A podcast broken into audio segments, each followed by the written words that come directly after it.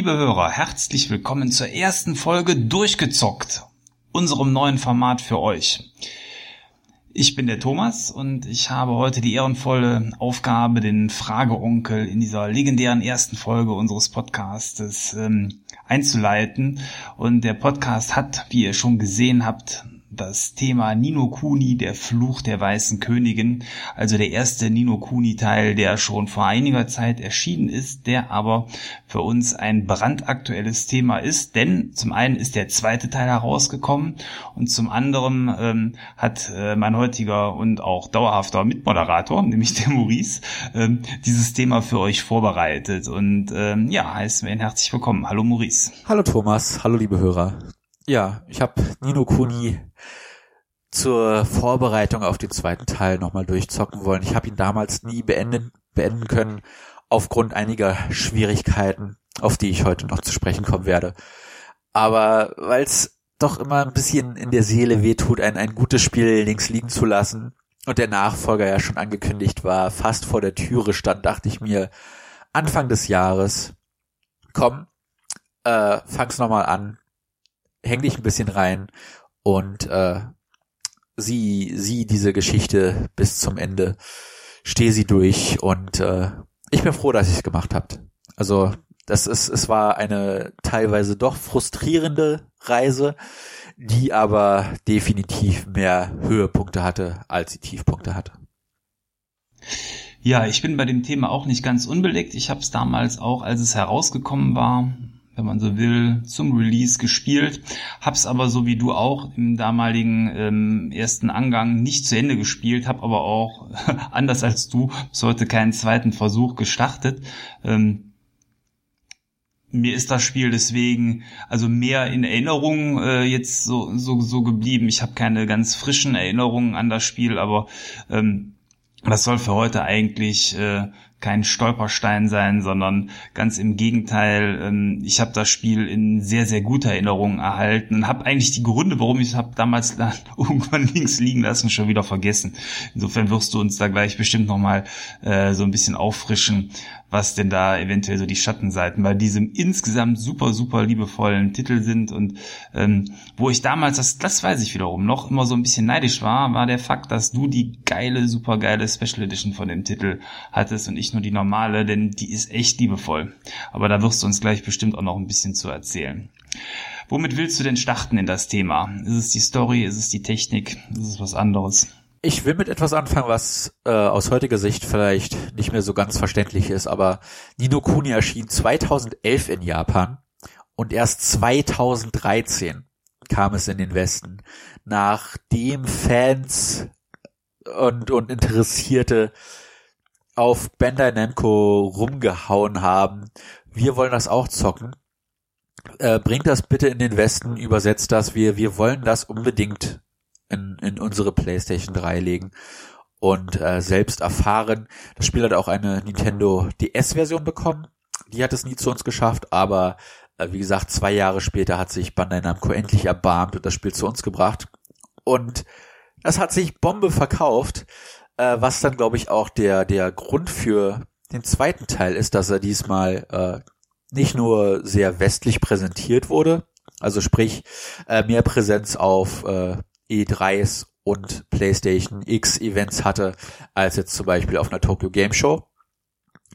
Äh, und halt auch gleichzeitig weltweit diesmal rausgekommen ist der zweite Teil. Also die, die haben ihre Lektion auf jeden Fall gelernt. Der, der Westen ist noch nicht müde, was JRPGs angeht. Und äh, damals, äh, vor fünf, sechs Jahren, da sah die Welt noch ein bisschen anders aus. Also äh, das, das ist ja heutzutage immer seltener, dass ein japanisches Spiel, wenn es neu angekündigt wird, nicht auch zwangsläufig in den nächsten paar Wochen einen westlichen Release bekommt. Und äh, von den großen Studios generell ist ja ein, ein weltweit gleichzeitiger Release. Mittlerweile gehört das zum guten Ton einfach. Und das kann man sich gar nicht vorstellen, so, so rückblickend. Und äh, ja, wie gesagt, zum Glück hat's die PlayStation 3 Version immerhin zu uns geschafft. Das ist auch die Version, äh, die, die einfach aufgrund der, der Präsentation am meisten hervorsticht, denn Level 5, die das Spiel entwickelt haben, äh, haben sich mit Studio Ghibli zusammengetan, dem, dem wundervollen Animationsfilmstudio, äh, das zum Beispiel Chihiros Reise ins Zauberland gemacht hat. Äh, das dürfte den meisten bekannt sein. Oder meinen Lieblings-Ghibli-Film äh, Kikis kleiner Lieferservice. Kann ich euch nur ans Herz legen, den Film. Sehr schön gemacht. Und das Spiel auf der PlayStation 3 fängt diesen Stil halt perfekt ein. Ich denke, das ist etwas, an das du dich auch noch gut erinnern könntest. Oh ja, oh ja. Also die Macher von Professor Layton mit dem wahrscheinlich zumindest äh, kommerziell erfolgreichsten Animationsstudio aus Japan äh, haben sich zusammengetan. Jetzt könnte man ja meinen, da kommt ein Rätselspiel bei raus, aber so ist es nicht. Es ist ein Rollenspiel geworden mit einer absolut fantastischen Grafik.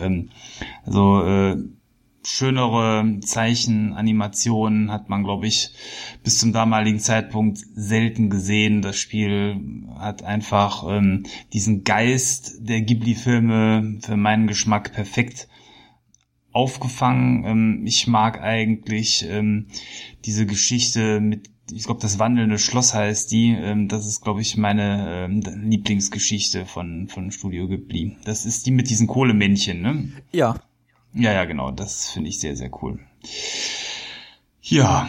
Äh, ich denke, wir, wir sollten als erstes über die Geschichte sprechen.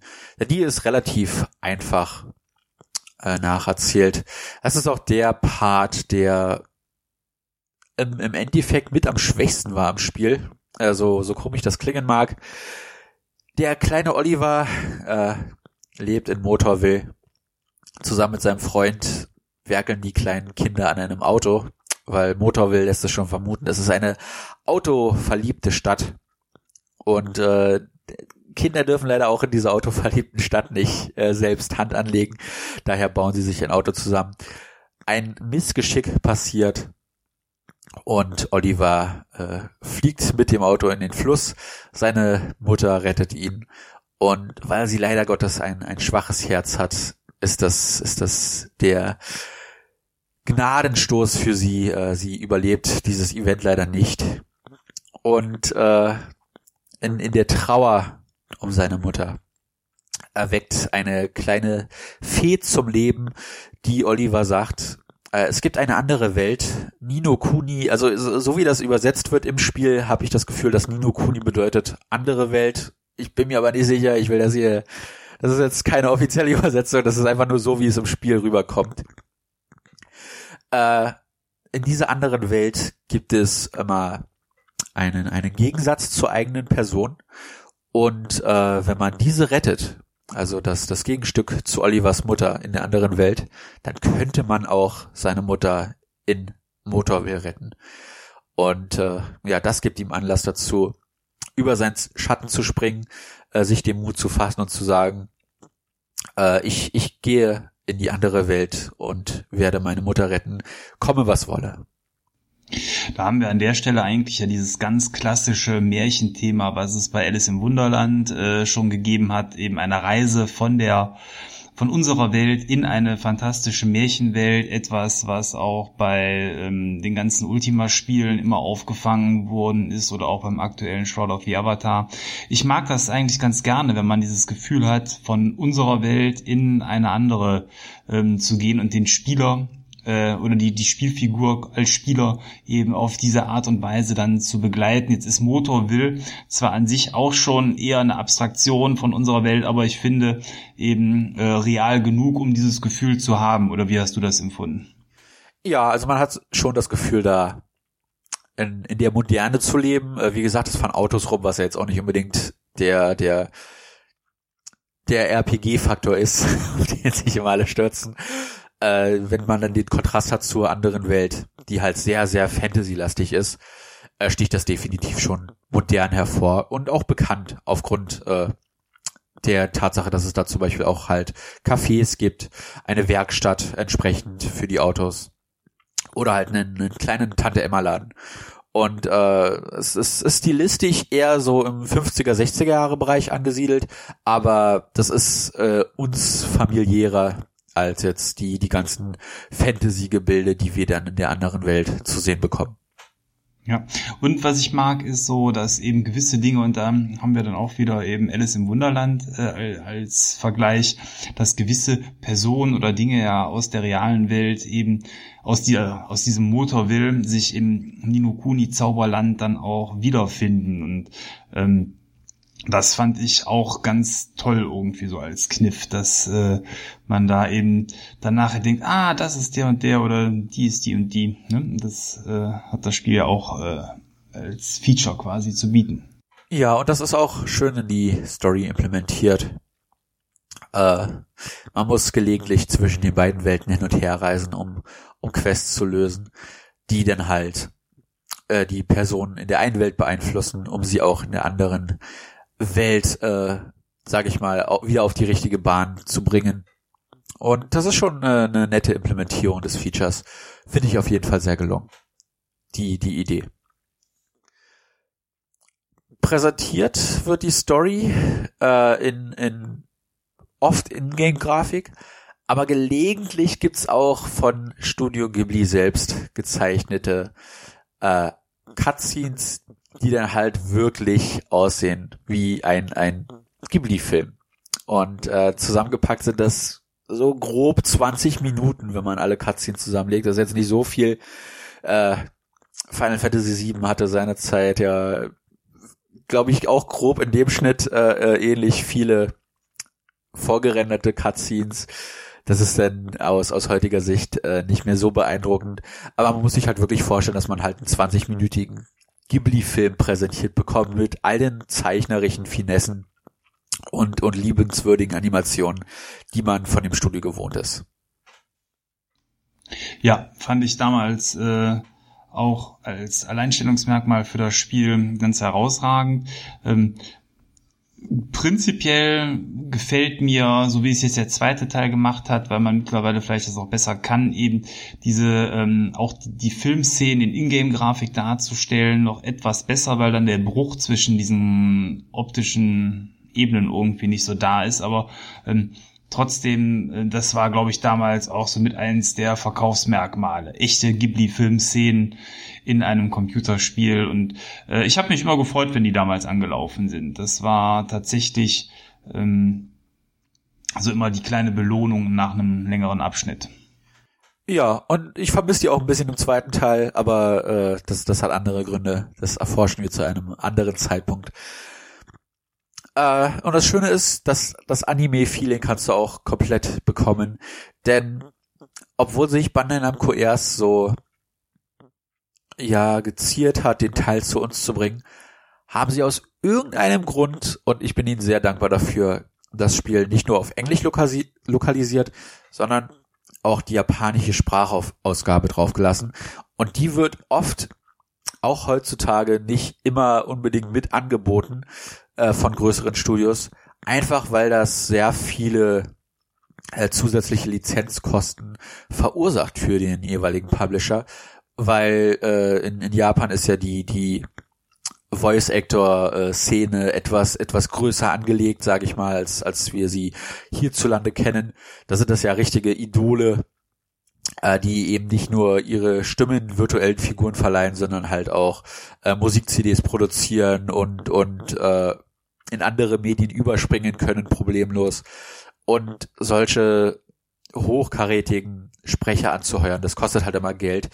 Und äh, das ist der Grund, weshalb wir gelegentlich, heutzutage nicht mehr so oft, aber halt gelegentlich äh, dann doch immer noch den, den einen oder anderen Ausreißer sehen, wo die japanische Sprachausgabe nicht mit drauf ist.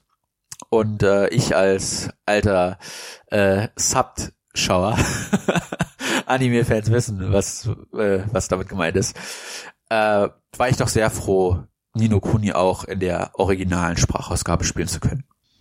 Das ist äh, auf jeden Fall für Fans des Originals, glaube ich, dann auch immer ein, ein schönes Feature. Äh, ich selber guck eigentlich äh, nur selten mal was auf Japanisch. Ich finde aber dass man sich Japanisch trotzdem gut anhören kann irgendwie. Es gibt andere Sprachen, die nerven mich eher, wenn ich die nicht verstehe. Das ist bei Japanisch so nicht. Das hört sich immer, finde ich, irgendwie cool an. ja, die Japaner sind auch sehr theatralisch in ihrer Stimme, was dem Ganzen immer noch so ein bisschen Shakespeareisches Theater-Flair gibt. Je nachdem, was man spielt. Und äh, das kommt in Nino Kuni auch ganz gut rüber. Also die Dramatik ist da teilweise sehr gut in der Stimme zu vernehmen. Das Ärgerliche ist, das Spiel ist auf Deutsch übersetzt, allerdings halt nicht auf Deutsch vertont. Und in jeder Sprachausgabe heißen die Figuren anders. Also Oliver ist immer Oliver, das ist unsere Hauptfigur. Aber bei Tröpfchen fängt es schon an, das ist halt, das klingt halt schon nach Deutsch übersetzt. In Englisch heißt er Mr. Drippy und auf Japanisch heißt er halt, was das auf Japanisch bedeuten würde. Und egal welche Sprachausgabe du anhast, wenn du sie mit deutschen Untertiteln liest, äh, äh, dann ist du, hast du immer diese leichte Diskrepanz zwischen was gesagt wird und was du da gerade liest. Äh, wenn, wenn du hörst, Oliver sagt jemand, dann kannst du halt im Text mitverfolgen, okay, darauf wird gerade angesprochen. Aber wenn andere Figuren, äh, die dann sich später auch deiner Party anschließen, komplett andere Namen haben in den Übersetzungen, dann ist das immer ein leichtes Störnis. Äh, finde ich, finde ich sehr schade. Das löst die Final Fantasy Serie besser. Äh, Final Fantasy 15 zuletzt.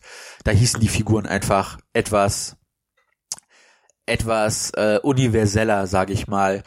Äh, die, die hatten da jeweils Namen, die sich gut in allen Sprachen anhören und äh, nicht so japano-spezifische Betitelungen, dass, dass man da halt sagt, äh, dass das könnte den Kindern, die ja dann aufgrund der Optik hauptsächlich die Zielgruppe sind, dann doch etwas zu wirr und abstrakt sein von der Namensgebung, dass man da lieber dann aus, ich weiß nicht, dass man dann halt einen, einen Sven draus macht. Und so heißt tatsächlich eine Figur im Spiel, eine wichtige Figur.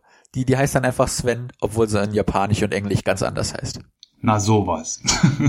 Aber äh, ist auf jeden Fall, äh, finde ich auch verwirrend und macht auch sowas wie Komplettlösungsbenutzung und ähnliches immer schwierig, wenn, wenn Namen dazu sehr abweichen. Ne? Ja, ja. Ja. Also, die, also ich habe es ja damals auf Englisch gespielt. Ähm, ich fand's äh, oder hätte es noch schöner gefunden, wenn es auch komplett vernünftig auf Deutsch lokalisiert ähm, gewesen wäre, eben aufgrund dieser Abweichung, die du gerade schon genannt hast. Ähm, aber irgendwann war man im Spiel drin, dann, sag ich mal, war das nur noch zweitrangig an der Stelle. Wahrscheinlich hätte sich eine deutsche Lokalisation auch dann doch für eher ein Schwachtenspiel zum damaligen Zeitpunkt noch weniger gelohnt. Ich weiß gar nicht, wie es jetzt mit dem aktuellen, mit dem, mit dem zweiten Teil ist. Ich glaube, da haben sie lokalisiert, ne? Äh, soweit ich weiß nicht. Also da ist es nee, auch, auch nicht. Ah, Englisch okay. und Japanisch. Na gut. Aber immerhin, Englisch äh, ist dabei. Das ist ja schon mal was. Äh, ja, das Spiel ist ein Rollenspiel, hast du gesagt. Ähm, ich weiß es schon gar nicht mehr, aber so aus der Erinnerung heraus, wie sieht das aus? Äh, konnte man da groß oder kann man da von der Hauptfigur Charakterwerte verteilen? Ist das, äh, wie es man sehr häufig bei japanischen Rollenspielen hat, eine feste Figur, wo man eben nicht so viel verändern kann oder konnte man da noch irgendwas äh, einstellen quasi an seinem Charakter? Ob der eher in Richtung Kämpfer geht, Magier, Heiler oder gibt's da so ähnlich wie bei Final Fantasy so ein Board, wo man Dinge verteilen kann? Äh, das ist ein bisschen traditioneller in der Hinsicht. Also die, die Hauptfiguren sind jeweils spezialisiert in, in eine Richtung. Und du wirst da auch nicht großartig dich entwickeln können. Allerdings sind das nicht die einzigen Kämpfer, die du in einer Gruppe hast. Äh, du hast nämlich auch Vertraute, die hauptsächlich für dich in den Kampf ziehen werden. Äh, bis zu drei Stück kann jede Hauptfigur mitnehmen. Das heißt, äh, in einer vollen Party, die aus drei Figuren besteht, hast du insgesamt zwölf Figuren. Ich musste, ich musste nachziehen. Ich wollte erst neun sagen, aber ich habe vergessen, dass man die die Hauptfiguren ja auch mitspielen kann. und äh, die wechseln sich dann halt immer ab. Es sind immer drei Figuren gleichzeitig auf dem Spielfeld und äh, das kann entweder der Spieler selbst sein oder der Vertraute. Und diese Vertrauten kannst du so ein bisschen manipulieren. Die haben auch Grundwerte, aber du kannst die füttern. Und äh, je nachdem, wie du sie fütterst, kriegen sie andere zusätzliche Attribute, beziehungsweise halt Boni auf Magieverteidigung oder stärkere Abwehr. Generell äh, stärkere physische Angriffe oder äh, sind etwas flinker auf dem, auf dem Schlachtfeld zugange.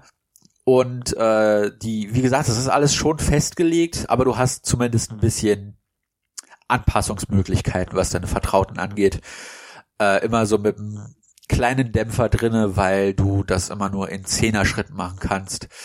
Und äh, ja, das, das verbraucht Ressourcen und äh, da die Vertrauten auch immer essen, sind sie entsprechend auch nach einigen Mahlzeiten voll. Das heißt, wenn du diesen einen Attribut fast voll hast, aber das, das Monster, was du da gerade aufziehst, schon voll ist, dann heißt das erstmal ein paar Schlachten zu schlagen, um äh, den Magen wieder zu leeren, um dann den, den Attributpunkt äh, voll auskosten zu können. Und äh, ja, das letzte Leckerli zu geben, was diesen dann auffüllt. Daran erinnere ich mich auch. Die konnte man so mit Süßigkeiten vollstopfen. Genau. Das fand ich sehr witzig, ja. Das war ein sehr schönes Feature im Spiel. Dann lass uns gleich beim Kampfsystem bleiben, denn äh, das ist der Aspekt, der mich damals gebrochen hat. Und auch bei der diesjährigen Spielsession ist es der Aspekt, der mich am meisten frustriert hat. Äh, wie gesagt, es sind immer drei Spielfiguren von dem Spieler auf dem Spielfeld und es sind immer drei Gegner auf dem Spielfeld. Das heißt, es sind immer Schlachten drei gegen drei. Und das ist ein so, so Halb-Action-Kampfsystem. Man kann frei auf dem Schlachtfeld herumlaufen. Das heißt, man kann Angriff tatsächlich auch ausweichen. Aber sobald man ein Kommando gibt, ist die Figur auf dieses Kommando fixiert für eine gewisse Zeit, die dann auch äh, in, in Form einer Uhr entsprechend abläuft auf dem Bildschirm. Das heißt, äh, es ist so eine Art Cooldown-Phase. Solange man innerhalb dieser Cooldown-Phase ist, macht die Figur nur das, was sie, äh, was man ihr gerade gesagt hat, was sie tun soll. Und das resultiert darin, dass man halt oft äh, äh einfach Angriffen nicht mehr ausweichen kann, äh, gerade einen Zauberspruch spricht, aber der Gegner schon vor einem diesen gesprochen hat, äh, der dann natürlich Priorität hat und äh, nachdem er seinen Zauber gesprochen hat, man selbst aus irgendeinem Grund nicht mehr den Zauber spricht. Das heißt, man hat äh, Zeit verschwendet, Schaden eingesteckt und muss den ganze den ganzen Prozess jetzt nochmal von vorne beginnen. Äh, aufgrund der Tatsache, dass man halt Vertraute hat, was sehr Pokémon ähnlich ist, man kann diese auch äh, fangen in bester Pokémon-Manier. Gibt es ein Schere-Stein-Papier-Prinzip, was auch funktioniert, äh, insofern, dass das je nachdem, was man für ein Monster hat und äh, was der Gegner für ein Typ ist, man da mehr Schaden austeilen kann, was man auch unbedingt machen sollte, weil ansonsten ist das Spiel knallhart. Und ich würde auch schon sagen unfair, weil die Gegner äh, mit jedem neuen Areal, das man betritt, viel zu, zu stark sind, äh, krass überlevelt und Schaden austeilen, der die Hauptfiguren binnen weniger Schläge meist äh, ja gen Himmel schickt. Und äh, es ist einfach, es ist einfach frustrierend. Die KI gesteuerten Kollegen, die zwei, die jeweils mit dabei sind, sind einfach absolute Grütze, während die Gegner wirklich aggressiv sind, verbraten deine, deine Kollegen gegen die einfachsten Gegner all ihre Magiepunkte. Das heißt, sie können dann gegen die Bosse auf einmal nicht mehr zaubern, äh, weil da einfach die, die MP fehlen. Und äh, sie, sie heilen nicht, wenn du, wenn du gerade im, in Not bist. Äh, man, man kann bestimmte Taktiken anwenden, dass die Charaktere äh, eher darauf fokussiert sind, aggressiv zu sein, eher, eher defensiv zu sein äh, vielleicht äh, keine Zaubersprüche sprechen, also überhaupt nicht, oder halt etwas etwas unterstützender sind in der Magie, aber die verbraten das so schnell, dass du halt in den in den kritischen Bosskämpfen meist gar keine Magie hast, wobei das Spiel dem zumindest ein bisschen entgegenwirkt, indem es dir vor den größten Bosskämpfen immer einen Speicherpunkt hinstellt, äh, wo dann Lebenspunkte und Magiepunkte wiederhergestellt werden. Aber es ist halt trotzdem ärgerlich, wenn du gerade in einem Dungeon bist, du bist im letzten Drittel äh, es ist kein Speicherpunkt in der Nähe. Und deine KI-Kollegen äh, haben all ihre MP verbraucht und du, du bist wirklich gerade am Abnibbeln, hast nicht mehr viele Ressourcen im, im Inventar, die dich heilen könnten. Und äh, bist jetzt am überlegen, gehe ich den Weg nochmal zurück zum letzten Speicherpunkt und, und quäl mich hier dann nochmal durch? Oder zieh es jetzt durch in der Hoffnung, dass der nächste Speicherpunkt nicht mehr allzu lange auf sich warten lässt. Und äh, mich hat's dann gebrochen bei einem Bosskampf, den ich nicht knacken konnte, weil meine äh, KI-Kollegen schlicht und ergreifend nicht agiert haben. Und äh, das habe ich mehrere Male gemacht in einem Bosskampf und da hat's mich dann verlassen. Äh, diesmal bin ich so dran gegangen, dass ich gelevelt, gelevelt, gelevelt habe, was wie es nur ging. Und äh, so der Großteil des Spiels einfach locker durchzugehen war äh, mit, mit reiner Power. Kurze Zwischenfrage, ähm, wenn du sagst, du hast gelevelt, gelevelt, gelevelt, ähm, man ist ja da eben in diesen einzelnen Bereichen. Ich vermute, irgendwann merkt man, dass man nicht mehr weiter leveln kann in einem Bereich und dann ist dann der Punkt, wo man dann zum Boss geht wahrscheinlich äh, gekommen oder ähm, woran hast du das festgemacht? Äh, ich, ich würde nicht unbedingt sagen daran, du, du merkst schon recht schnell, wenn du ein Areal äh, gut ausgenutzt hast, äh, wenn du halt die Gegner wirklich binnen drei, vier Schlägen platt machst. Binnen zwei, drei Kommandos maximal. Und äh, du kriegst ja auch Erfahrungspunkte. Obwohl, ist das im zweiten Teil, oh Gott, das ist jetzt, das hätte ich nochmal nachschauen müssen. Äh, Im zweiten Teil gibt es nämlich auch für die Nebenmissionen Erfahrungspunkte. Und da bin ich mir nicht mehr gerade ganz so sicher, ob das auch im, im ersten Teil schon zutrifft. Äh, aber du, du, du hast halt wirklich genug Möglichkeiten, auf Erfahrungspunkte zu kommen, um auf äh, die jeweiligen Level zu kommen. Und dadurch, dass die Monster auf der Karte sichtbar sind äh, äh, und auf dich zurennen, wenn sie stärker sind, aber abhauen, wenn sie schwächer sind, kommst du eh an den Punkt, wo du irgendwann, weil die Gegner teilweise echt schnell sind, äh, nicht mehr an sie rankommst und praktisch zur Progression gezwungen wirst. Na gut, äh, ist dann auf jeden Fall mit, mit, mit Grinding verbunden. Das habe ich damals auch festgestellt. Ich vermute auch, das war einer der Punkte, wo ich dann ausgestiegen war, ab einem gewissen Grad. Ähm, ich weiß noch, das war so eine Feuerwelt, wo ich war. Äh, Wüste und, und Gebirge waren. Da wird wahrscheinlich so vielleicht ein Viertel bis ein Drittel vom Spiel gewesen sein. Ja, das ist, das ist äh, immer noch auf der Hauptinsel, also auf der ersten Insel des Spiels. Äh, ah, das, okay. das zweite große Areal äh, in der Wüste mit dem Vulkan. Hm, genau da. Ja, äh, das ist, das ist auch ein ähnlicher Punkt, wo ich ausgestiegen bin. Ich bin äh, noch zur nächsten Ortschaft äh, gekommen, zum Hafen Laguna, und da kämpft man gegen einen Djinn, und den habe ich nicht fertig machen können, damals. Äh, den brauchst du nur austrinken. mit, Oliver mit, ist, mit etwas, Oliver etwas Tonic Water. Er darf das okay. noch nicht. Ja, schade. okay. äh, Im Kampf selbst kann man auch äh, die jeweiligen Attribute der Figuren nutzen. Äh, wie gesagt, Oliver äh, wird aufgrund der Fee-Tröpfchen dann auch ähm, in Sachen Magie belehrt. Er, er lernt mehr und mehr Zaubersprüche, je weiter das Spiel voranschreitet. Esther ist die zweite Kumpanin, die einen begleitet und die kann auf ihrer Harfe bestimmte Musikstücke spielen, die einen heilen. Es ist im Endeffekt auch nur Magie. Äh, Sven ist da schon ein bisschen interessanter. Er ist der Dieb der Gruppe. Er kann entsprechend auch äh, Gegner um coole Ausrüstung bestehlen. Und äh, ja, dann, dann gibt es später noch eine weitere Figur, aber die, die wäre dann schon, da die nicht auf dem Promomaterial mit drauf ist, will ich die jetzt noch nicht erwähnen.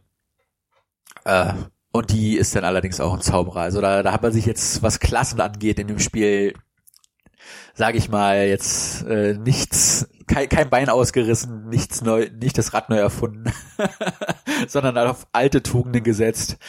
Und äh, der, der physikalische Kampf, die, die Nahkampfangriffe werden hauptsächlich über die Vertrauten ausgeführt, die allerdings auch jeweils eigene äh, kleine besondere Fähigkeiten haben die dann den Zaubersprüchen ähnlich kommen.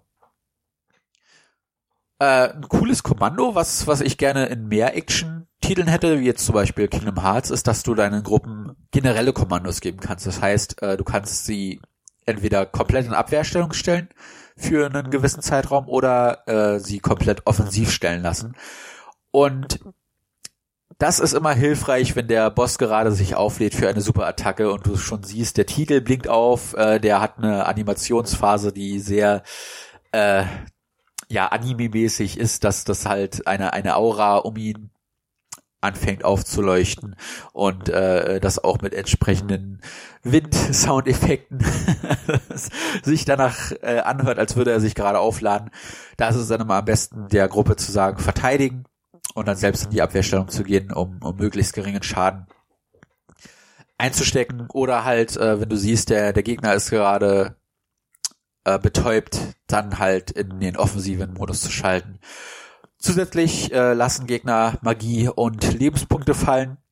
Das heißt, man kann auch während eines Kampfes äh, mit etwas Glück ein, äh, sein, sein Leben, seine Lebenschancen, seine Überlebenschancen äh, verbessern, indem man diese, diese Orbs einsammelt. Und dann gibt es. Genau, da musste man immer hinlaufen. Genau. Ich entsinne mich noch, dass man da mal kurz vom Gegner ablässt und dann mit einer Figur die einsammelt. Ja, okay. Hm? Und da gibt es noch goldene Kugeln, die einen äh, komplett heilen und einen äh, besonderen Angriff starten lassen, der dann meist auch mit am effektivsten ist, was äh, Schadensausteilung angeht. Und äh, ja, später gibt es noch ein paar weitere Möglichkeiten, den Kampf zu vereinfachen. Äh, man lernt stärkere Zaubersprüche natürlich zu sprechen, aber auch, äh, was leider erst sehr spät am Ende des Spiels kommt, dass man die Final Fantasy typischen Aufrufe hat, also dass man, dass man Monster, die man vorher besiegt hat, beschwören kann, die dann mit ihren Superattacken äh, auch großen Schaden anrichten, aber halt dafür mehr Magiepunkte fressen. Und das Kampfsystem hat genug Tiefe, aber es ist halt wirklich, wirklich frustrierend, wenn man sich nicht auf dieses äh, Steinschere-Papier-Prinzip konzentriert und auch nicht mitlevelt. Also man, man muss wirklich schon damit rechnen, dass man mindestens 10, 15 Stunden der Gesamtspielzeit damit verbringt, einfach nur Monster zu kloppen, um auf die jeweiligen Level zu kommen. Äh, ich finde, das Balancing ist sehr, sehr ungünstig. Und das ist halt wirklich schade. Äh, ich habe es jetzt auf normal durchgespielt. Du kriegst auf normal zum Durchspielen keine Trophäe. Das heißt, äh, es ist absolut nichts zum Vorzeigen da, dass du sagen kannst, ich habe es auf dem höchsten, in Anführungszeichen, Schwierigkeitsgrad gespielt. Äh, jeder, der das heutzutage normal spielen würde, würde ich sagen, spielt das auf leicht. Äh, das macht's, wie der, wie die Bezeichnung schon vermuten lässt, leichter. Äh, aber man hat halt auch den ganzen Frust nicht. Man muss zwar trotzdem noch leveln zu einem gewissen Grad, aber die Gegner sind nicht ansatzweise so aggressiv, wie sie es auf normal sind. Und ich denke, äh, jeder, der die Story einfach nur verfolgen möchte, die sehr äh, Ghibli-haft auch erzählt ist, äh, fährt damit besser, oh, es, es auf einfach durchzuspielen. Ich bin ja grundsätzlich sowieso immer auch jemand, der schon mal gerne auf leicht stellt, wenn bei einem Rollenspiel für mich die, die Story eigentlich im Vordergrund steht und man merkt, dass äh, höhere Schwierigkeitsgrade eigentlich nur mehr Auseinandersetzen mit den Systemen irgendwie mit sich bringt, sei es jetzt irgendwelche unsäglichen ähm, ja, äh, Ressourcensysteme, wo man da irgendwelche Tränke mixen muss oder ähnliches. Da bin ich meistens nicht so der Riesenfreund von. Ähm, anders sieht's aus bei eben Spielen, wo man durch quasi Fleißarbeit besser werden kann. Das dann mache ich schon mal ganz gerne mit, wenn das Grinding eben nicht zu extrem ist, aber an sich bin ich auch mal der Meinung, bei so einem 50 Stunden, 80 Stunden Rollenspiel muss ich dann nicht auch nochmal theoretische 30 Stunden in, in Neuversuchen obendrauf äh, da investieren. Da bin ich eigentlich dann auch jemand, der, wie du auch sagst, nee, dann lieber eine, eine Spur einfacher. Das ist eher so mein Style. Ja, wobei ich mich diesmal auf normal durchgequält habe. Also ich war auch sehr enttäuscht, dass es dafür nicht eine blöde Trophäe wenigstens gab. Äh, ja, ärgerlich, aber gut. Äh, gut, normal kann ja auch ausreichend äh, schwierig dann oder herausfordernd sein. Ne? Also es ist ja auch blöd, wenn man von vornherein, wenn alle Gegner sofort umfallen, dann hat man ja auch nicht dieses coole Rollenspielgefühl, irgendwie mächtiger zu werden, was ja bei den meisten Rollenspielen dann auch so einen gewissen Anteil des Reizes mit ausmacht. Aber äh, ja, manchmal ist Medium dann doch schon zu schwer. Das kommt immer drauf an. Ja, merkt ihr diese Diskussion, wenn wir demnächst über Nino Kuni 2 sprechen? Weil das hat eine sehr interessante Schwierigkeitskurve. Da äh, werden wir auf dieses Thema Schwierigkeitsgrad auf jeden Fall nochmal zu sprechen kommen.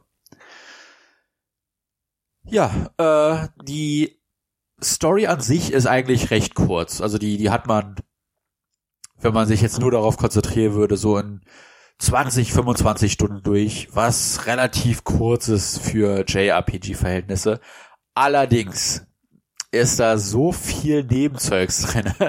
Es gibt äh, die Nebenmissionen, die Nebenaufträge Und es gibt halt äh, Monsterjagden, was ein bisschen an Final Fantasy XII erinnert, die allesamt erledigt werden wollen. Und äh, ich habe das Spiel so durchgespielt, dass ich alles, was man vor dem Besiegen des letzten Bosses durchspielen kann, gemacht habe. Ich habe alle alle Monster gelegt und alle Aufträge gelöst.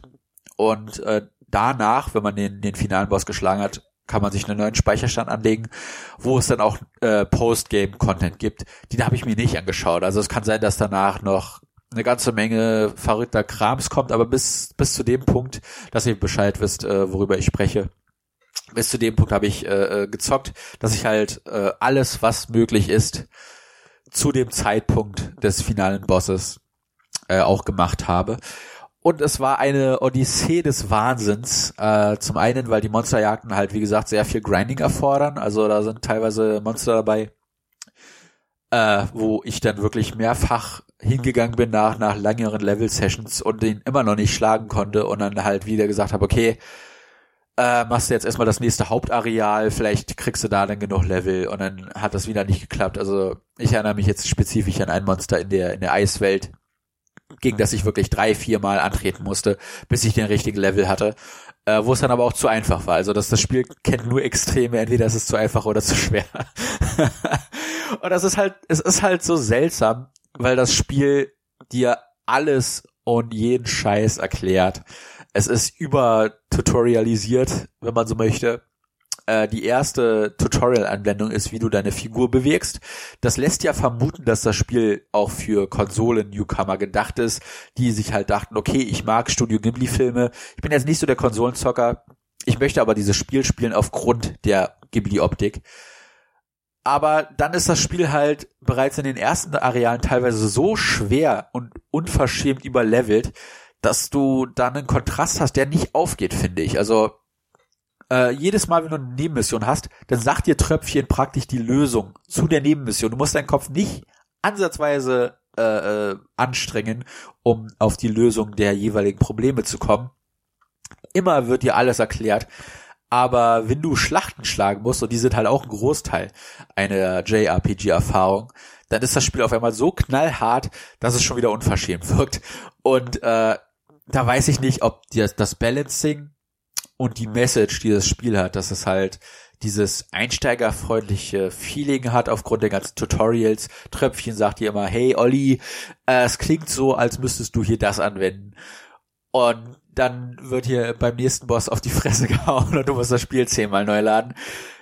Es, es, es fühlt sich einfach schlecht balanciert an, was die, was den Schwierigkeitsgrad selbst und die Message des Spiels angeht. Also da habe ich mich hin und wieder doch verarscht gefühlt.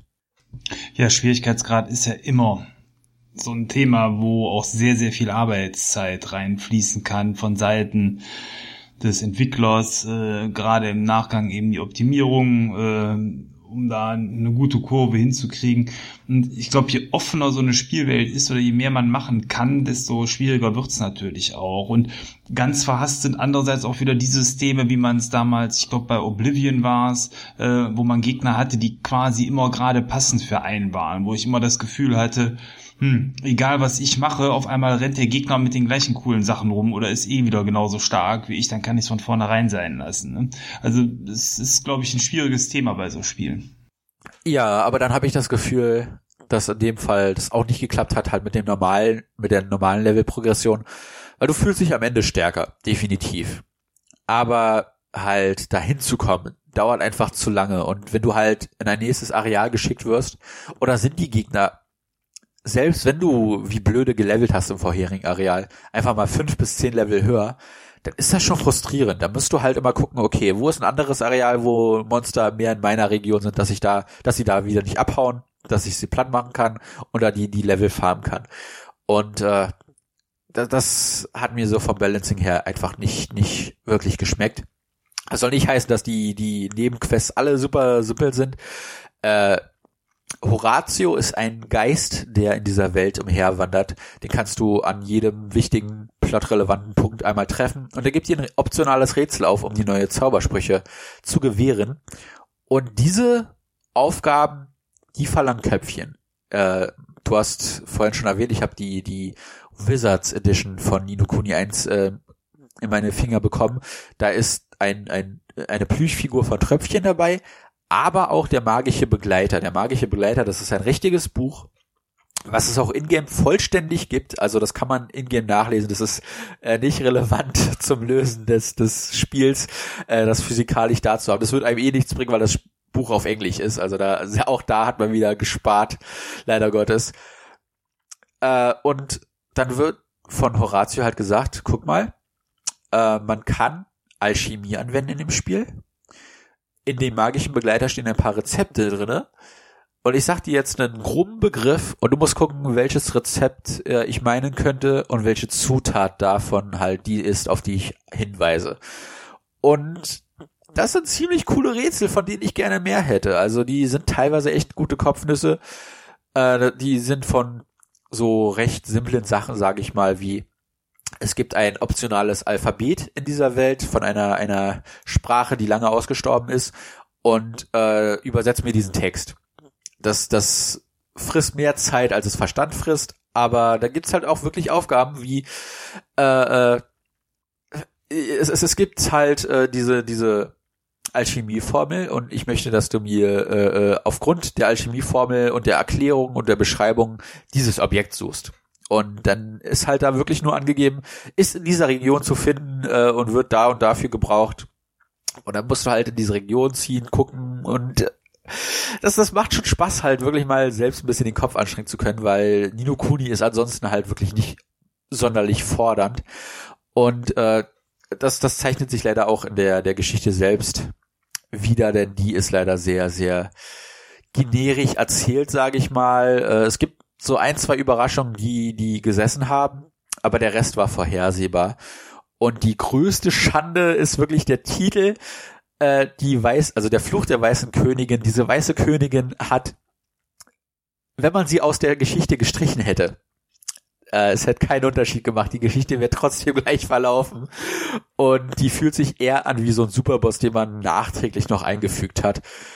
Äh, und das war, das war irgendwie schade. Also da habe ich mir von der titelgebenden äh, Antagonistin mehr vorgestellt. Muss ich, muss ich wirklich gestehen.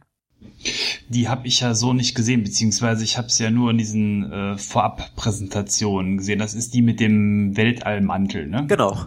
Ja, die hat, äh, das ist ein sehr schöner Effekt, so ein Mantel, der äh, quasi keine normale Stofflichkeit hat, sondern wie so ein Riss im, im Äther aussieht, äh, wo man dann so in, in die Sterne schauen kann. Sehr, sehr cool gemacht. Ja, das ist halt so schade, dass die Geschichte um die titelgebende Figur so nebensächlich ist.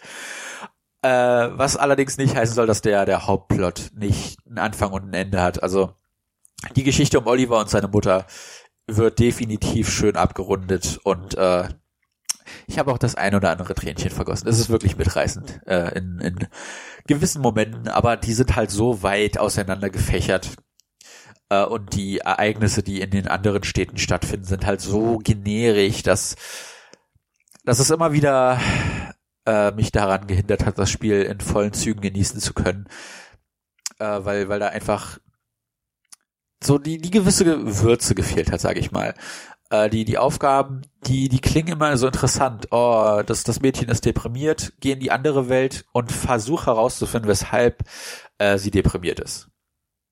Und dann, dann ist da der Ansatz einer guten Idee, aber das wird dann in einer zwei Sekunden Cutscene abgefrühstückt, die dann auch abrupt abbricht einfach und auf einmal ist die Stimmung schon wieder ganz anders. Das Mädchen ist äh, in super Laune und äh, Friede, Freude, Eierkuchen. Und ich habe immer das Gefühl, dass der Geschichte nicht genug Aufmerksamkeit gewidmet wurde, dass sich solche Szenen eher entfalten können, dass du halt richtig mitfühlen kannst in diesen Momenten, äh, als, als ob die Macher sich gedacht haben, okay, der Punkt ist rübergebracht, auf zum nächsten Plotpunkt.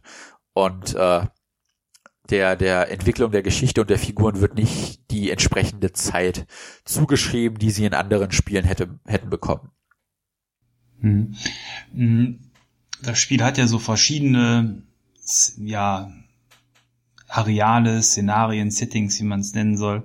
Äh, mein Liebstes war, dass man da irgendwann in das Dörfchen, das Heimatdorf von Tröpfchen gekommen ist, quasi in so eine Art Wichtel, Welt, die total bunt war mit vielen Lampignons, sah aus wie so ein riesiges Straßenfest, was da gefeiert wird. Ähm, das war auf jeden Fall so für mich der schönste und prägendste Ort aus dem Spiel, der mir auch bis heute in Erinnerung geblieben ist. Was war so dein Highlight? Was war dein schönster Ort, den du besucht hast im Verlauf der, der Heldenreise?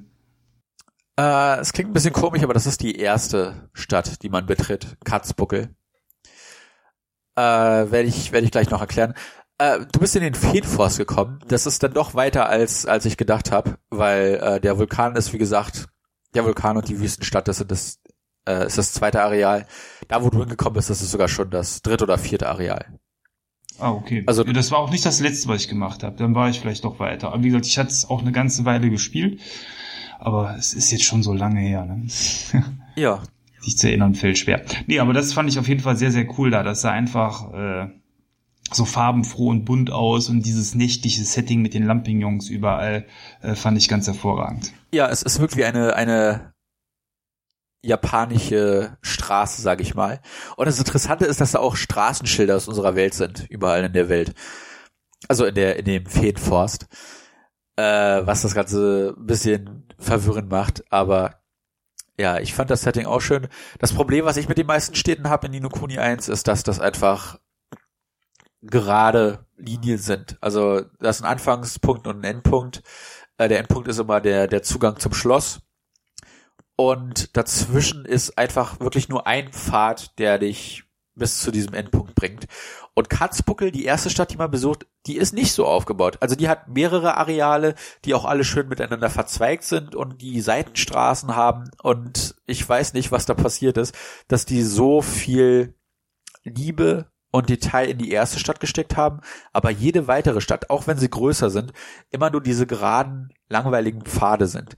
Äh, man kommt in eine. Mag ja. Ja mag ja ein Lernprozess bei der Entwicklung gewesen äh, sein, falls sie das einigermaßen linear auch entwickelt haben, dass die festgestellt haben, boah, das war jetzt irgendwie für die Stadt haben wir acht Wochen gebraucht, das darf bei den anderen Plätzen nicht genauso passieren, da müssen wir jetzt mal irgendwie ein bisschen straffer arbeiten. Ne? Aber dann hätten sie es vielleicht ähm, im Storyfluss so drehen sollen, dass es nicht die erste Stadt ist, die du besuchst, weil jede Stadt danach ist ein Downgrade.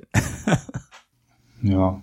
Andererseits äh, mag ich es auch schon mal, wenn in Spielen, ähm, also ich finde sowieso dass äh, viele Rollenspiele, die so sind wie Nino Kuni, ähm, für mich kein realistisches ähm, Welt- und Stadtbild abbilden können, anders als Spiele wie in Skyrim, wo ich mir teilweise vorstellen kann, dass Städte auch so funktionieren, allein weil auch sehr viele nutzlose äh, oder eben ähm, äh, quasi zweckgebundene Gebäude da sind, die einfach nur den Zweck in der Stadt erfüllen, ähm, hat man das, finde ich, bei solchen Spielen häufiger äh, eher weniger und insofern finde ich es da auch nicht verkehrt, wenn es dann eh schon quasi eine unrealistische Stadt ist, wenn man dann auch den Weg einfach äh, sehr linear gestaltet, so dass man sich als Spieler auch nicht groß verlaufen kann. Ja, aber das, ich, ich finde das schade, weil JRPGs zelebrieren halt immer noch dieses explorative Element, äh, was sich auch in der Oberwelt schön widerspiegelt. Da hast du halt immer diese Punkte, äh, oh, das, da ist ein Wald, der sieht aus, als könnte man da ein geheimes Areal finden. Und dann ist da eins. Äh, da ist eine Höhle, da möchte ich irgendwie hinkommen. Und dann kriegst du halt später die Möglichkeit äh, zu fliegen und dann kannst du diese Höhle erforschen. Und das hast du in den Städten aufgrund dieser Linearität dann irgendwann nicht mehr. Und das ist halt wirklich schade, weil die erste Stadt so, so viele Ecken und Kanten hat, so viele Nebenstraßen, äh, Seitengassen, die, die teilweise auch in äh, Sackgassen führen. Und dann hast du halt alle anderen Städte und die sind einfach, die sind wirklich nur ein Schlauch. Also die, das ist, es, fühlt sich irgendwie auch hier so unausgeglichen an. Es, es fühlt sich an, als hätte man da die Ressourcen nicht vernünftig verteilt, um äh, das, das Gesamtbild einheitlich wirken zu lassen. Äh, Katzbuckel wirkt wie aus einem anderen Spiel, das kann ich nicht anders sagen. Also die, es, es wirkt nicht so, als würde das mit den anderen Städten konform gehen. Klar, stilistisch schon, aber rein von der Gestaltung her ist das eine komplett andere Welt. Und das finde ich halt so schade, dass da die anderen Städte äh, so, so vernachlässigt wurden in, in Sachen Größe und auch ein bisschen der, äh, was den explorativen Effekt angeht, weil man halt auf einen Blick praktisch hat, äh, was man machen kann und was nicht. Und das ist halt, das ist halt irgendwo schade. Äh, ich weiß nicht, wie sehr du in der japanischen RPG-Historie verankert bist, ob du äh, damals äh, versucht hast, Schritte in diese Welt zu wagen, ob du vielleicht etwas klassischere Final Fantasies mal gespielt hast. Mm, nee. Äh, ah, äh, also gerade die ganz klassischen japanischen Rollenspiele hatten mich damals aber allein von der Optik her im Vergleich zu den westlichen zu wenig angesprochen. Und äh, wir hat äh, dann auch zu der Zeit, wo das dann eben dann ja auch aktuell war, haben ja auch die Gerätschaften dafür gefehlt, weil ähm, ja so ein ganz klassisches Nintendo, also ein NES habe ich nie gehabt und auf dem Super Nintendo ähm, zu dem Zeitpunkt ähm, war das Super Nintendo für mich dann auch eher Zweitgerät quasi für die Actionspiele. Ähm, richtige Rollenspiele habe ich natürlich auf dem PC gespielt. So und äh, in, in, das war zumindest so da mal, damals meine Sichtweise auf das Ganze und insofern nee. Also irgendwie so Final Fantasy ich sag mal grob eins bis sechs oder ähnliches, ähm, habe ich jetzt über diese Nachfolgegeräte mir auch nochmal angeschaut, aber dann natürlich aufgrund des zeitlichen Abstandes fehlt dann jetzt heute auch so ein bisschen die Faszination dafür. Ähm, ich war damals einfach zu wenig offen dafür. Okay, weil Nino Kuni, ich habe ich hab jetzt einige negative Aspekte genannt, aber es macht halt auch vieles einfach richtig. Es ist äh, vielleicht nicht die Geschichte selbst, aber wie sie erzählt ist, ist, ist super charmant und, und liebevoll umge umgesetzt, halt mit den, mit den Cutscenes. Es ist auch viel gesprochener Dialog drin, was äh, in Nino Kuni 2 zum Beispiel nicht mehr der Fall ist. Äh, du hast halt die, die Studio Ghibli Cutscenes und äh, die, die ganze Welt ist einfach, die wirkt wie aus einem Guss. Und etwas, was das Spiel wirklich irre gut gemacht hat, ist die Modernisierung der Oberweltkarte. Man muss sich vorstellen, in klassischen JRPGs, äh, das müsste auch noch auf die ganz alten Ultimas zutreffen. Da hast du die Städte als geschlossene Areale und wenn du die verlässt, kommst du auf diese Oberwelt. Und da sind halt die, die Städte etwas, etwas gröber gezeichnet und äh, du, du läufst da in einer Miniatur an sich praktisch über die Welt, äh, dass das vom Maßstab her vielleicht nicht ganz so viel Sinn ergibt, aber dass es einfach die Größe hat, ohne die Größe haben zu müssen, wenn, wenn das macht. Also es ist durch Größe vor, ohne halt allzu groß zu sein, dass man das immer noch an einem an einem schönen Nachmittag schafft, äh, die Welt mehrfach zu bereisen. Wäre schön, wenn die Welt wirklich so klein wäre, aber wohl, weiß ich nicht. Und äh, die, diese Oberweltkarte, die Nino Kuni hat, die hat viele Dinge des klassischen Final Fantasies zum Beispiel modernisiert. Äh, ich habe vorhin schon erwähnt, es gibt keine Zufallskämpfe mehr. Die Monster laufen alle auf der Oberwelt rum. Überall auf der Oberwelt gibt es halt auch diese versteckten Areale, das hatte ich auch schon erwähnt. Äh, und die, wie diese Städte, Wälder und so weiter mit, und so fort miteinander verknüpft sind, ist einfach, einfach schön gehandhabt. Und das Coole ist, äh, die, diese Miniatur an sich, die die Oberwelt darstellt. Du läufst da aber trotzdem als vollständig modellierte Figur rum und äh, das gibt dem Ganzen halt diese, diese fast schon so ein bisschen Indiana Jones Gefühl, dass du nicht das Gefühl hast, über die Welt zu reisen, sondern mehr das, das Gefühl hast, jetzt diese, diese rote Linie, die immer gezeichnet wird, wenn Indiana Jones von Ort zu Ort fliegt, diese praktisch nachzuspielen äh, dass du diese größeren Distanzen, die normalerweise eine Woche dauern würden, halt in binnen fünf, sechs Sekunden schaffst. und äh, das, das wirkt einfach nur irre, irre charmant. Äh, es ist nicht allzu viel, äh, also es, es beansprucht nicht allzu viel Zeit. Äh, es sieht, es sieht wundervoll aus. Äh, man hat viele kleine Goodies versteckt in der Welt, äh, Schatztruhen, äh, äh, Objekte für den Alchemiekessel und halt auch geheime Areale und so weiter und so fort. Und das ist, das ist einfach so schön umgesetzt in die Moderne verfrachtet auch, dass ich da äh, wirklich die Hoffnung hatte, dass das Final Fantasy sich zum Beispiel mit dem nächsten Teil ein bisschen Beispiel daran nimmt, weil das, also diese Oberwelt hat mich an ein klassisches Final Fantasy erinnert, nur dass es heutzutage gemacht wurde. Und äh, das ist ein, ein wohliges Gefühl, das ich hatte, halt auch mit derselben Progression. Erst kriegst du, also erst läufst du zu Fuß, dann kriegst du ein Schiff, dann kriegst du irgendwann ein Luftschiff und bei diesem Luftschiff kannst du halt, dann hast du den Punkt erreicht, wo du wirklich die gesamte Weltkarte erforschen kannst. Und das ist so ein schönes Gefühl der Progression, aber halt mit all diesen modernen Elementen, äh, äh, die, die das Ganze halt nicht mehr so anstrengend machen, wie es damals war, ja. Dass es, dass es einfach eine Freude war, jedes Mal diese Weltkarte zu sehen. Und ich wünschte mehr, mehr JRPGs würden sich so eine Weltkarte mal abschauen, wie sie Nino Kuni dargestellt hat. Ja, diese offenen Welten waren tatsächlich ähm, bei den ersten Ultimas auch da, sind dann aber mit Ultima 6 eingestellt worden. Das war eigentlich auch so der erste Titel, womit ich dann angefangen habe damals. Okay, okay. Ja, ansonsten, äh, Soundtrack ist von Joe Hisaishi. Ich, ich hoffe, das spricht man so aus. Das ist der Komponist der Ghibli-Filme. Also man hat hier nicht nur Ghibli auf den Augen, sondern auch auf den Ohren. Äh, ich muss allerdings sagen, dass der Soundtrack sehr viele generische Stücke hat. Äh, der, den Feenforst, der von dir erwähnt wurde, der hat ein schönes Stück. Äh, die Oberweltkarte hat ein schönes Stück. Das Main-Theme ist, ist bombastisch aber es bleibt wenig in Erinnerung und äh, es, es düdelt vieles vor sich hin und ich finde das wirklich schade, weil so die die eine Sache, die Final Fantasy immer gut macht, ist die Musik.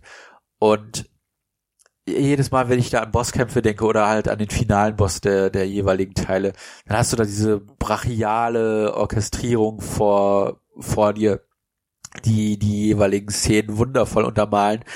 Und äh, das ist ja auch der Fall. Du hast ein richtiges Orchester auf den Ohren, aber die Kompositionen wirken sehr, sehr generisch Fantasy.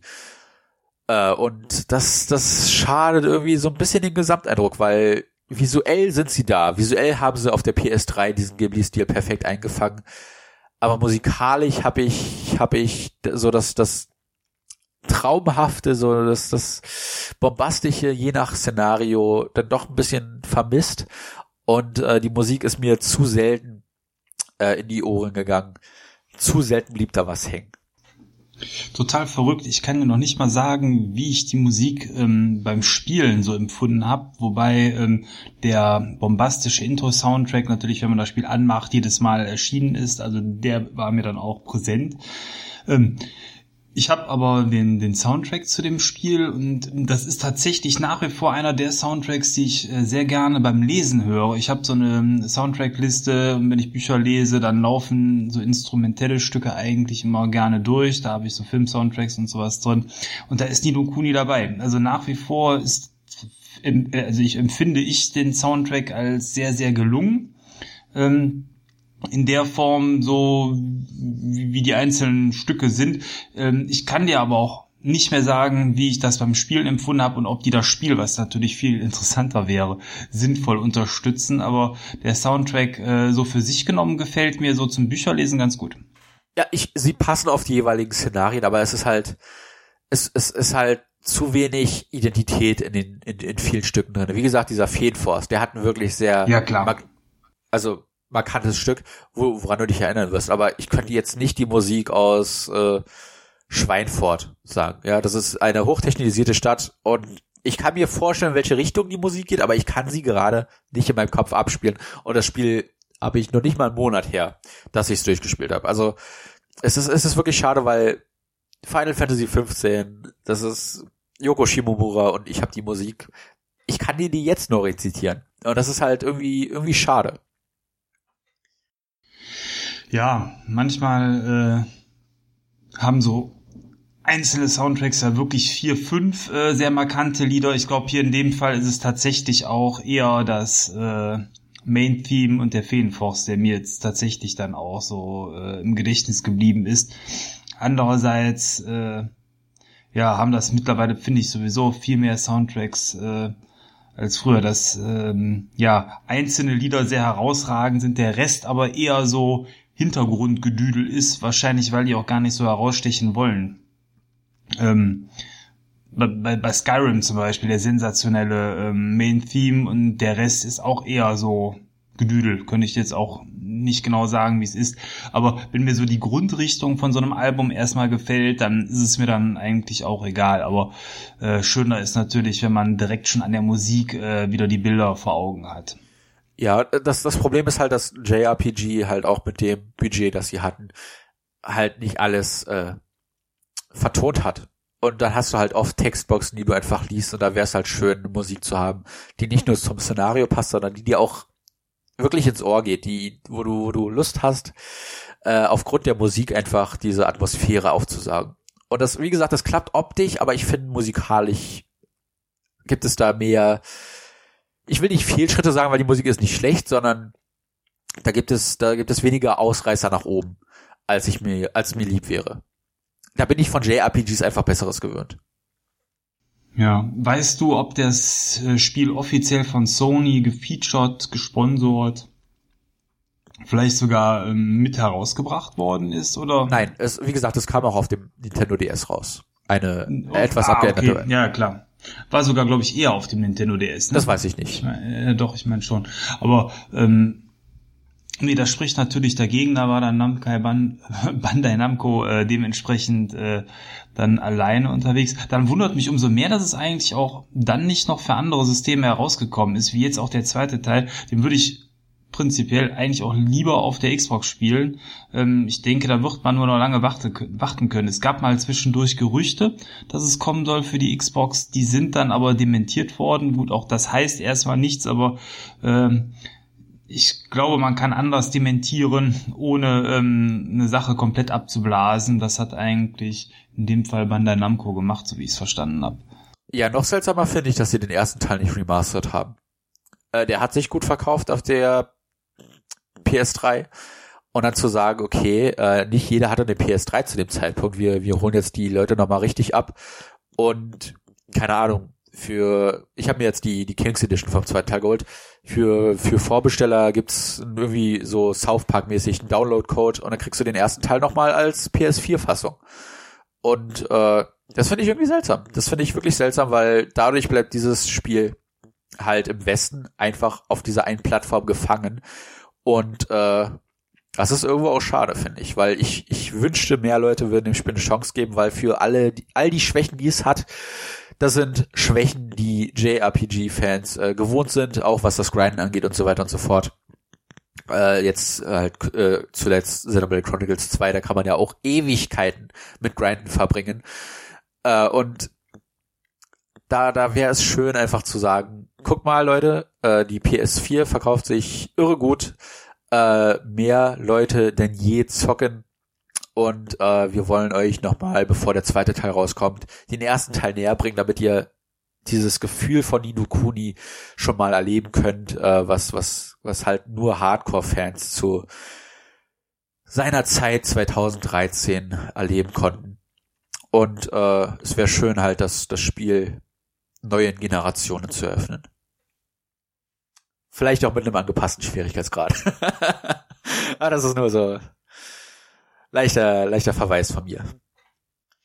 Ja, ansonsten, äh, wie gesagt, ich, ich will nicht die Geschichte spoilern, ich will nur sagen, dass die äh, Geschichte um Oliver nochmal betonen, dass sie wirklich äh, gut emotional umgesetzt ist, äh, wenn auch vorhersehbar leider Gottes. Äh, ich, ich hatte viel Spaß mit dem Spiel, ich habe auch sehr viele Stunden mit dem Spiel verbracht aber äh, ich weiß nicht, ob ich es nochmal spielen müsste, aufgrund der Tatsache, dass halt der Gameplay-Loop einfach sehr repetitiv ist. Geh in ein neues Areal, level dich hoch, geh in den Dungeon, besieg den Boss, mach die Nebenaufträge und von vorne. Und das ist halt auf Dauer dann, dafür ist die Geschichte nicht interessant und abwechslungsreich genug, hat zu wenig Twists, dass man sich sagen kann, äh, okay, wow, das muss ich jetzt nochmal erleben. Äh, dafür bietet sie dann doch zu wenig Abwechslung im, im Geschehen selbst. Äh, aber fürs einmalige Durchspielen hatte ich auf jeden Fall so viel Spaß, dass ich den zweiten Teil, auf den ich nur ursprünglich, an dem ich nur interessiert war, wirklich auf einmal Feuer und Flamme war. Und äh, das, das muss ein Teil jetzt mal schaffen, ja. Äh, mich von äh, ich, ich zock's nicht mal durch zu, oh man, ich bin so froh, dass der zweite Teil vor der Tür steht, weil länger würde ich es nicht aushalten. Das ist, das ist wahnsinnig gewesen. Und äh, Dino Kuni, das nochmal durchzuspielen, das war schon eines der ersten Highlights des Jahres für mich. Das ist doch mal eine Aussage. Also rundum gelungenes Spiel. Ich habe es auch gut in Erinnerung behalten, obwohl ich es ja nicht durchgespielt habe. Ähm, ich glaube, das liegt einfach an dieser liebevollen Präsentation, an dem einzigartigen Gameplay, was, was es eben schon mehrfach beschrieben und äh, insgesamt eben dass es wenig Spiele in der Art überhaupt gibt äh, auf den aktuellen Geräten, die eben Comic-Grafik mit Rollenspiel dann auf so liebevolle Art und Weise da miteinander verbinden. Fällt mir höchstens noch äh, Dragon Quest irgendwie ein, was ja so ein bisschen in die Richtung noch geht. Ja, wobei das sogar noch traditioneller ist. Also äh, dagegen ist Nino Kuni schon in der Zukunft gegen, gegen das, was Dragon Quest macht. Aber das, das ah, ja. wird ja auch endlich für den Westen angekündigt, von daher freue ich mich drauf. Ja, wollen wir es abschließen dann äh, zu dem zu diesem Spieletitel äh, oder hast du noch irgendwas, was du beim Spiel ergänzen möchtest? Weil wenn nicht, könnten wir zu unserem neuen Outro kommen. Ach, das soll es erstmal gewesen sein. Also für alle, die noch Interesse an dem Titel haben, äh, wie gesagt, es ist leider kein Remaster oder so angekündigt, äh, muss man sich leider eine PS3 muss man leider eine PS3 sein eigenen. Aber für alle, die eine PS3 noch da haben und, und Lust auf JRPG-Futter, den kann ich das Spiel wirklich nur ans Herz legen. Es ist eine, es ist eine Perle, eine Perle, die nicht ganz glatt poliert ist, die definitiv noch ihre Ecken und Kanten hat, aber er ist ja der Diamant in der Hinsicht als eine Perle, Entschuldigung. Äh, es ist ein, ein, ein, ein roher Diamant mit seinen Ecken und Kanten, aber es, es strahlt so viel Brillanz durch, dass man, äh, wenn man ein Fan des Genres ist, definitiv über die Schwächen hinwegsehen kann. Und äh, die innere Schönheit zu schätzen weiß. Das klingt gut, ja. Ja, dann, dann ja. kommt jetzt ein Jingle. Es ist, es ist verrückt, oder? Der Kreis schließt sich. Wir sind wieder in Xbox-Cast-Zeiten, wo es noch den Jingle gab. Und dann hören wir uns gleich im Outro wieder. Bis gleich.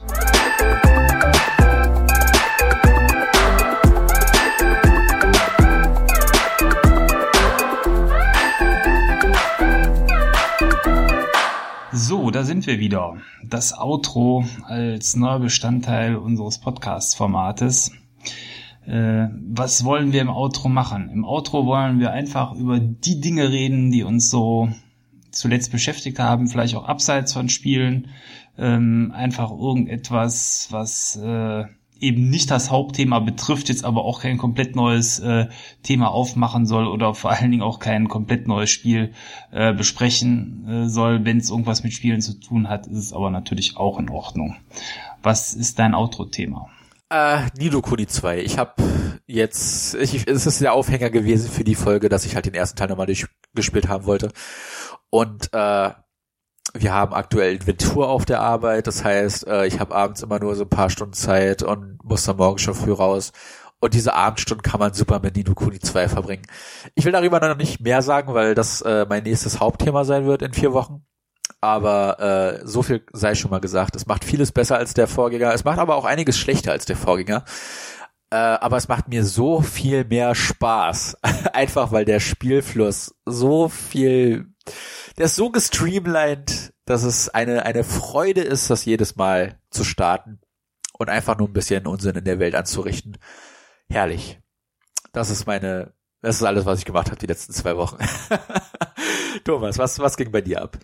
Ähm, äh, ja, unabhängig von dem, was ich so in den letzten zwei Wochen gemacht habe, das war äh, auch äh, einiges, ähm, wollte ich auf eine andere Sache eingehen. Und zwar ähm, habe ich äh, vor drei Tagen neue Kopfhörer gebraucht und äh, habe mich für etwas entschieden, was mich etwas Überwindung gekostet hat, weil ich habe mir die AirPods geholt.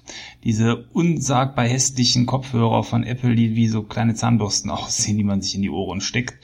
Ähm, ich habe es deswegen gemacht, weil ich ähm, Bluetooth-Kopfhörer haben wollte, die äh, mit dem Handy auch zusammen funktionieren. Ich wollte irgendwas haben, was äh, einen einigermaßen okayen Klang hat und äh, wie es der Zufall wollte, habe ich einen 20% Rabattgutschein bekommen von der Telekom äh, für Zubehör. Und das hat mir dann, ähm, sag ich mal, die Auswahl etwas äh, oder die Entscheidung so ein bisschen erleichtert an der Stelle. Äh, worauf ich hinaus will, ist, ich fand die Dinger vorher eigentlich immer kacke. Vor allen Dingen fand ich, dass die kacke aussehen, was ich immer noch finde. Rein von der Handhabung her, von dem, wie der Klang ist, was bei Kopfhörern sicherlich das Interessanteste ist, ähm, bin ich aber jetzt wirklich seit drei Tagen mehr als begeistert und ähm, dieses komplett kabellose und auch, dass die nicht miteinander verbunden sind, ist ein ganz irres Feature, weil ähm, wenn man sich die so in die Ohren reinsteckt, die sind so leicht, man, man merkt eigentlich nach kurzer Zeit gar nicht mehr, dass man überhaupt irgendwas an oder auf den Ohren hat. Und ähm, das suggeriert einem schon fast mehr den Eindruck, als ob man ohne Kopfhörer quasi gerade was hört. Das ist ganz verrückt. Ähm, also ich bin sehr begeistert und ähm, da ist so eine Hülle dabei. Die Dinger sind ja kabellos. Die Hülle lädt ähm, die Kopfhörer auch direkt auf, quasi in der Verpackung, womit man die transportiert stecken äh, mehrere Ladungen drin. Man kann mit den Kopfhörern so gut vier, fünf Stunden hören, je nach Lautstärke. Und ähm, wenn man die kurz da reinsteckt, äh, Viertelstunde, dann ist es auch so, dass man äh, dann auch schon wieder eine ordentliche Ladung für mehrere Stunden hat. Äh, das heißt also, selbst wenn man es mal vergessen haben sollte oder wenn die gerade leer sind, kann man eine kurze Pause machen und dann relativ zügig weiterhören. Äh, und alles, äh, wie man es dann aber auch, sage ich mal, vielleicht auch erwartet bei Apple, super gut verarbeitet. Also diese Hülle selber hat einen Magnetverschluss, der ziemlich cool ist. Äh, und auch die ähm, Kopfhörer selber, die man da reinsteckt, irgendwie werden die so magnetisch da reingezogen. Ähm, ganz, ganz nett. Also wer sich bisher von der komplett bekloppten Optik von den Geräten äh, abgeschreckt gefühlt hat, sollte dem Ganzen vielleicht mal eine Chance geben. Ähm, mir gefallen die wirklich ganz gut. Das so mal abseits vom klassischen Spielethema. Ja, darf ja auch sein. Darf ja auch sein. Ja, ich glaube, dann sind wir fast durch, ne? Ja, die erste Folge durchgezockt. ja, Verrückt. wir sind durch mit durchgezockt. wir haben durchgezockt, äh, ja. ja. Ja. Riesenüberraschung, es hat mir Spaß gemacht. ich denke dir auch. Äh, es ist äh, ein neues Format, es ist aber auf der anderen Seite auch vieles ähm, Gewohntes, glaube ich, für die Hörer, die uns äh, begleitet haben, dabei gewesen. Alle neuen Hörer, äh, an der Stelle nochmal danke fürs Zuhören. Ich hoffe, ihr hattet auch Spaß. Ähm, wenn ihr ähm, wollt, könnt ihr uns Feedback geben. Das könnt ihr entweder über unsere Facebook-Page machen. Ähm, wenn ihr danach durchgezockt sucht, solltet ihr uns finden. Ähm, ihr könnt uns theoretisch auch eine E-Mail schreiben an durchgezocktpodcast.gmx.de. Ja, das ist das, was mir gerade noch so einfällt. Ja, wie gesagt, der Podcast erscheint im zweiwöchentlichen Rhythmus, also in zwei Wochen. Gibt's die nächste Folge dann mit einem Thema, was du dir ausgesucht hast, Thomas? Genau, ich bin noch so ein bisschen am Schwanken. Du hast ja den guten Vorschlag gemacht, dass man, dass wir jetzt schon ankündigen, was das nächste Thema ist. Ich bin aber noch so ein bisschen am Kippeln, deswegen äh, ja, äh, wollen wir es nochmal offen lassen an der Stelle.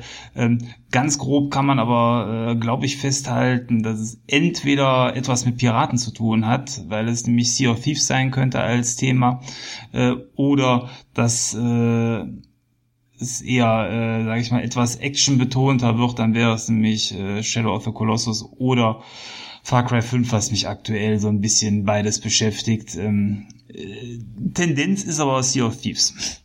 Jetzt, jetzt haben wir zumindest einen kleinen Ausblick gegeben, was es geben könnte, ohne zu versprechen, dass es was davon wird. Vielleicht wird es was ganz anderes. Nein. ja, jetzt findest du irgendein Indie-Spiel in den nächsten zwei Wochen und das lässt dich einfach nicht mehr los. Oder musst du darüber sprechen? Ja, ich glaube, die Zeit ist da eher das Problem. Insofern glaube ich schon, dass wir da äh, ganz klassisch, äh, also wir hatten ja Sea of Thieves äh, eigentlich geplant. Ich vermute auch, das wird es auch bleiben, äh, aber ich wollte mir das andere noch offen halten, wie es so schön ist. Ja, dann ja. soll es das gewesen sein für die erste Folge. Genau. Ja, vielen Dank nochmal fürs Zuhören. Dann verabschiede ich mich. Ciao, euer Thomas. Wir hören uns das nächste Mal wieder. Bis dann, euer Maurice.